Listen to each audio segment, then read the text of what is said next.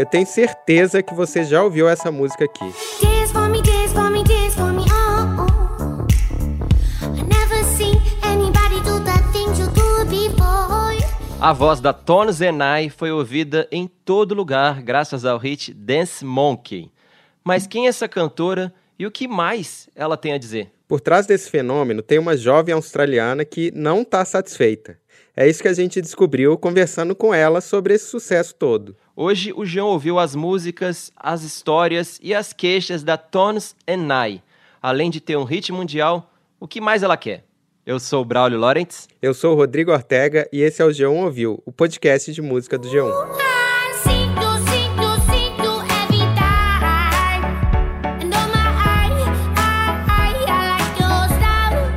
Dance Monkey é um fenômeno assim impressionante. A música da cantora que antes era desconhecida chegou ao primeiro lugar em mais de 30 países. No Brasil, ela foi uma das mais tocadas desse primeiro semestre de 2020, competindo com sertanejos e funks, o que é uma coisa rara.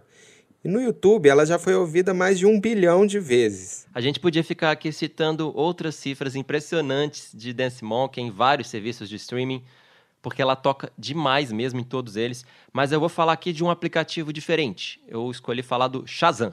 Shazam é aquele que você liga quando a música tá tocando e ele adivinha o nome dela, né? Mágico. É isso mesmo. O aplicativo identifica ali pelo áudio qual é a faixa e qual é o artista. E não é que Dance Monkey é a música com mais Shazams de todos os tempos? Qual que é a cifra, Braulio? Quantas pessoas procuraram lá que música é essa? Atenção, 35 milhões de pessoas até hoje. Uau. E tá crescendo. Isso indica que a música toca demais mesmo. É uma das conclusões óbvias. Mas também que muita gente ainda não sabe quem canta. Vai lá então, abre o Shazam e procura, pesquisa de quem é essa voz aí meio diferente, quem é essa mina que tá cantando aí. Legal, então tem tudo a ver com a nossa ideia, porque a gente conversou com a Tones para responder essa pergunta.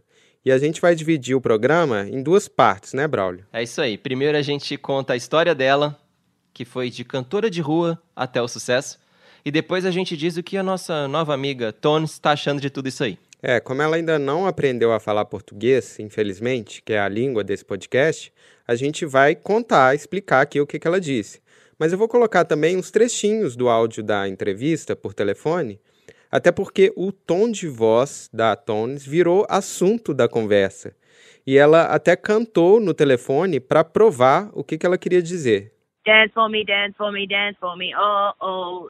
They say, oh my God, I see the way you shine. Now. Never seen the rain is actually higher. Calma aí que eu vou explicar por que que ela resolveu cantar no meio da conversa. Uau, hein, Ortega? Uma live particular por telefone. Não é pra qualquer um, hein? Essa aí é uma modalidade meio inédita de live, hein? Mas vamos continuar com o básico da Tony Zenai. Começa aí a ficha. Puxa a ficha dela, Ortega. Pois não. A Toni Watson, o nome real dela, nasceu em um subúrbio de Melbourne, na Austrália. E ela sempre gostou de música, tinha até um canal de covers no YouTube, despretensioso. Mas até dois anos atrás, ela era vendedora em uma loja de roupa junto com o Kurt, um amigo dela. Mas a história começa mesmo quando ela abandona esse emprego e vai tocar música na rua. Ela se mudou para outra cidade de praia lá na Austrália, chamada Byron Bay, e dormia numa van. Isso, é uma cidade bem de surfista australiano, pessoal de bermuda e chinelo, muito turista. E a Tones lá tocando na rua, na praia e pedindo uns trocados. Essa parte da vida dela é até manjada, porque é justamente o tema da letra de Dance Monkey. É isso mesmo. Ela canta sobre como o pessoal tratava ela como se fosse um bonequinho ou aqueles macaquinhos que dançam, sabe? É assim que ela se sentia nesses tempos de artista de rua. Ela disse pra gente que tudo que tá nessa letra ela ouviu na rua de verdade. Repeated everything that people had ever said to me, so they're literally, the whole song is just a quote book. É, ela explicou isso, só repetiu na letra o que as pessoas diziam para ela. Ou seja, a Tony está imitando de um jeito bem irônico esse público da rua, dando ordem, falando dança pra mim, dança pra mim. Mas esse não foi o primeiro single dela, né? Não, não, não, não, não. A primeira música que ela escreveu, que chamou a atenção de um empresário que estava passando na rua, era essa daqui. Johnny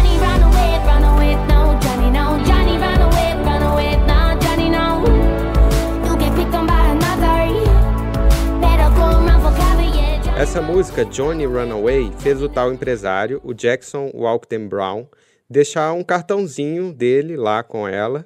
E aí ele foi ajudando a Tones a passar dos shows da praia para um sucesso de verdade. Nem todo mundo sabe que ela teve esse primeiro single na Austrália. E que também John Runaway é sobre um cara que sai do armário e é muito mais séria. Essa letra tem mais a ver com as outras músicas dela do que necessariamente com Dance Monkey. Pois é, o primeiro tema da conversa com ela foram as letras. Porque por trás do tal hit dançante, que parece simples, tem essas outras músicas que não são tão festivas assim.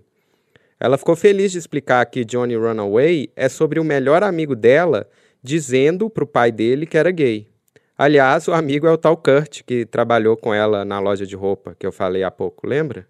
Ela só mudou o nome dele para Johnny na música. É, e ela diz que acha importante escrever músicas com conteúdo. E ela dá o exemplo de outra música dela chamada The Kids Are Coming.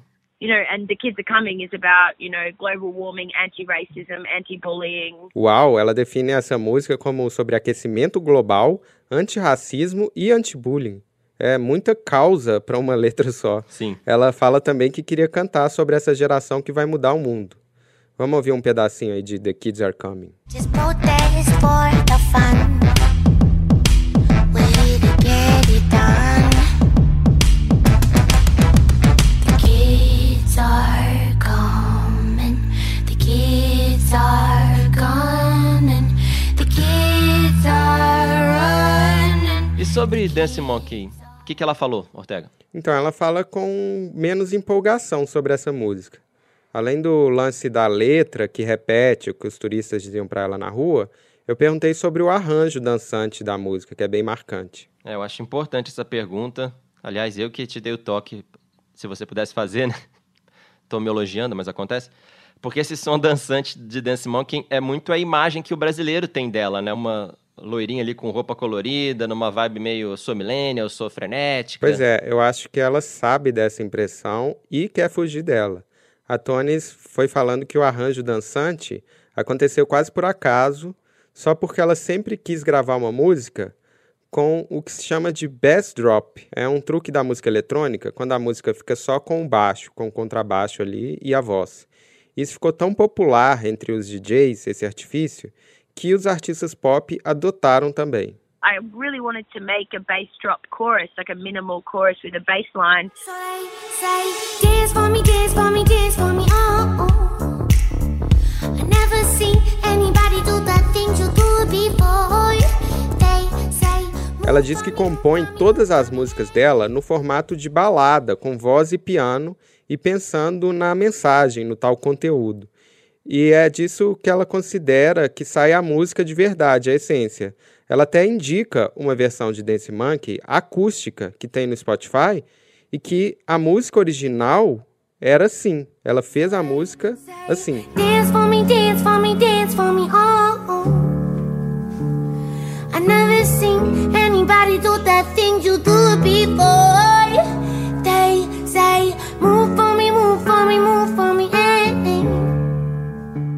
ia imaginar que era assim. Essa versão, pra mim, tira toda a personalidade da música, você vira praticamente outra coisa. Mas é essa a questão da conversa que eu comecei a sacar. Que a personalidade que as pessoas imaginam que seja da Tony é muito diferente como ela mesma se define. Ela fica meio angustiada com isso, tem essa tensão. E ela tem uma frase bem forte dita na entrevista que mostra uma relação meio mal resolvida com isso. Ela dizendo que só queria tocar música na rua mesmo, ela não escolheu ser famosa. Escolheram isso por ela. And, you know, I didn't make the decision to become famous. That was made for me. É, ela sempre quer separar essa tal fama do trabalho. E ela ainda falou ainda mais brava sobre isso, mas antes ela explicou outra música, Never Seen the Rain. Pois é, Ortega, eu gosto muito dessa música, eu acho que talvez é a minha preferida da Tones. E eu acho que a voz dela tá meio diferente nela, né? Uma música mais calma. No, but you never, no, you never seen the rain. Eu também acho, Braulio. E aí eu fui falar sobre isso e ela ficou um pouco ofendida, assim. Eu entendi que para ela é muito importante ser reconhecida como autêntica.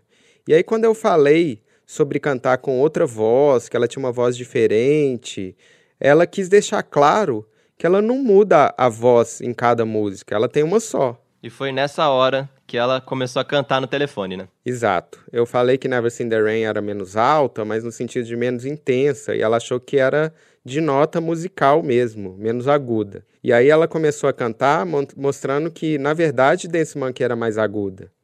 E aí depois ela ainda cantou Dance Monkey mostrando que essa é a voz normal dela mesma, é a única voz que ela tem. Well, I don't really have different voices. If I was to, they say, "Oh my God, I see the way you shine," or "Oh, your light now." Never seen the rain is actually higher. Dance monkey in my normal talking voice, it'd be, "Dance for me, dance for me, dance for me." Oh, oh, like I don't. that's that's the only other voice I have. Ortega, muito legal esse recital aí, mas ao mesmo tempo também meio tenso, né? Porque parece que ela ficou brava mesmo por ter entendido que você disse que ela tinha uma voz fake. É, ficou uma, uma tensão, mas eu não acho que ela, assim, ficou brava de verdade, não tava, assim, xingando. É, ela só revelou uma coisa que parece que incomoda ela sempre, não era pessoal comigo. E eu acho que quando rola esse estranhamento, as conversas ficam até mais legais, porque o artista, quando ele tá incomodado, quando ele revela um incômodo, ele acaba ficando mais sincero. Concordo, rola isso mesmo. E aí, nesse desabafo, ela falou duas coisas que são importantes. Uma sobre o caminho possível para fazer sucesso na internet e outra sobre o controle que um músico pode ter sobre a própria obra. É isso aí. Eu nem sei se eu concordo sobre o que ela disse, mas eu achei muito corajoso. Eu confesso que eu tô pensando até agora sobre isso. Mas vamos explicar. Primeiro você falou com ela sobre o TikTok, né? Se por acaso alguém ainda não sabe, o TikTok é um aplicativo de vídeo cheio de dancinhas, muito virais. E ele tá tão popular que quando uma música estoura nesse aplicativo, acaba fazendo sucesso em todo lugar. E um dos primeiros hits do TikTok foi Dance Monkey. O povo ama fazer uma dancinha ao som dessa música. É, eu perguntei se ela já conhecia o aplicativo quando a música estourou lá. E ela simplesmente descascou o TikTok. Ela odeia essa história de hit de TikTok. E é impressionante a descrição dela, Ortega, assim. Ela diz que não entende porque, abre aspas, tem milhares de pessoas fazendo a mesma coisa, a mesma dança, um milhão de vezes e chamando isso de entretenimento. Eu não entendo esse conceito. Fecha aspas. Falou pouco, mas falou bonito. Aí ela manda real. Ela fala: Olha, eu sei que as pessoas acham que eu deveria ser grata pelo TikTok. E ela fala isso suspirando, assim, meio esgotada, impressionante. Sente o drama aí um pouco. honestly, I just don't know. Honest, it just it sucks because it, it's. I know that in some sense of the way you would think that I would be thankful. É. E ela ainda diz uma frase bem forte depois. Ela diz que o TikTok está virando uma coisa que afeta brutalmente a indústria musical e que se você escrever qualquer coisa séria e que tenha sentido, isso não importa. O negócio é escrever uma música sobre mexer a bunda, nas palavras dela. Vamos tocar de novo o áudio original para você sentir esse tom de desabafo. What it's turned into is something that's brutally affecting the music industry in a way that if you write anything that's actually serious and has sense behind it, that doesn't that doesn't matter. Just write a song about having needing to shake your ass for a tennis bracelet, and there you go. You got a hit. Boom, bang, bing, done. Nossa, tá brava. Corre que a Tony Zenai tá brava. E ela ainda falou que se ela quisesse, podia escrever outra música viral no TikTok, mas que ela não ia conseguir viver com ela mesma, que ela não se respeitaria se escrevesse uma música no TikTok e que ela nunca vai fazer isso. I very well might write another song that does that, but then I have to live with myself. So it's not worth it because I won't respect myself if I write a song just for TikTok. Um, so it's just something I'll never do. Quando eu ouvi isso, aí eu já achei meio careta esse papo de que música viral para dançar não tem conteúdo, é tudo muito clichê. Mas depois eu também pensei na pressão que deve rolar, uma pressão natural assim para fazer outra Dance Monkey, Dance Monkey parte 2. E também no tanto que deve ter de executivo enchendo o saco para ver se ela vai dar outro hit de TikTok, e aí eu, eu entendo até que o desabafo faz sentido, é merecido. E não terminou não, Braulio. Ela fez outro desabafo e esse tem a ver até com o Brasil. Mais exatamente sobre esse remix aqui, ó.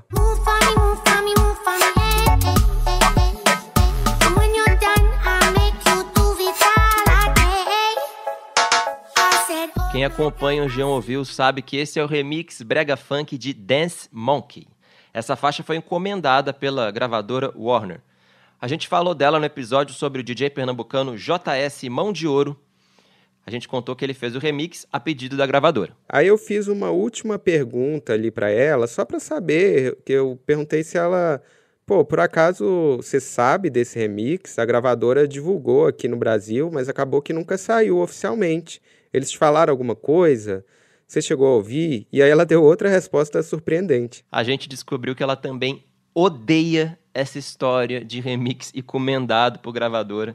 E tudo começou quando ela foi lançar Dance Monkey na Inglaterra e falaram com ela que a música nunca ia tocar naquele arranjo, daquele jeito, que ela tinha que fazer um remix. Pois ela bateu o pé, lançou daquele jeito mesmo, com aquele bass drop que a gente explicou, e um mês depois de falarem que era impossível de tocar com aquele arranjo, a música sem remix era o primeiro lugar na Inglaterra. E aí isso virou uma lição de autoconfiança, né? A Tones disse que fez questão de que tudo que Dance Monkey consiga seja com a gravação original, a gravação que ela bateu o pé para lançar. Então, tudo bem, não foi nada pessoal. Não precisa ficar triste não, JS Mão de Ouro. Ela vetou não só esse, mas qualquer remix de Dance Monkey. Eu perguntei se foi difícil dar esse não para a gravadora e para os executivos, e ela disse que não tinha outra opção. Aí ela diz outra frase boa e marcante, que hoje em dia tudo está sendo remixado. E aí acaba tudo ficando igual. So I think that have a little bit of faith in yourself and, and what you make. Everything's getting remixed and it all sounds the fucking same. Nossa, Ortega, pra quem disse que não sabia direito ele se concordava com ela ou não, você até que concordou com bastante força, hein? Foi bastante enfático. Poxa, mas aí ela tá muito certa. Às vezes você ouve as músicas mais tocadas e parece que é uma sequência do mesmo remix feito pela mesma pessoa. E isso serve pro pop brasileiro também, né? Tem umas ondas de remix e as músicas vão ficando todas iguais mesmo. A Tony Zenai parece ser bem do contra, muito mais do que eu imaginava, mas eu espero que ela continue assim, que ela não fique tentando fazer uma nova Dance Monkey, que ela também não deixe que o David Guetta tire esse jeito esquisito aí das músicas dela. Imagina, o remix David Guetta Dance Monkey. Por mim, não. No fim das contas, foi legal conhecer melhor a Tony Zenai. Eu fiquei pensando nesse jeito contestador dela. Aliás, eu me dei conta de que ela é assim desde sempre, porque se você for resumir a letra de Dance Monkey, ela tá reclamando do próprio público que ia ver ela tocar na rua. Say, oh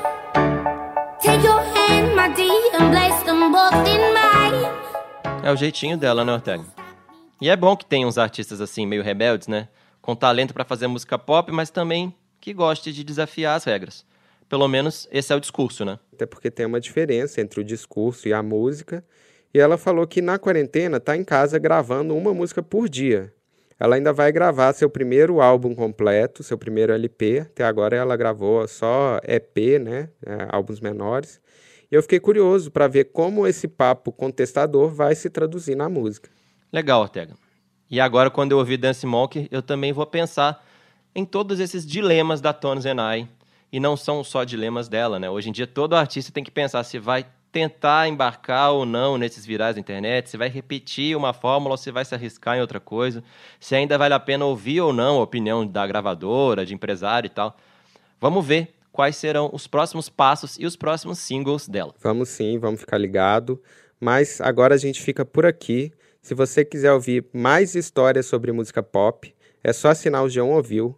A gente está no Spotify, na Apple Podcasts, no Google Podcasts, no Castbox ou no João mesmo. Até a semana que vem. Tchau. Tchau!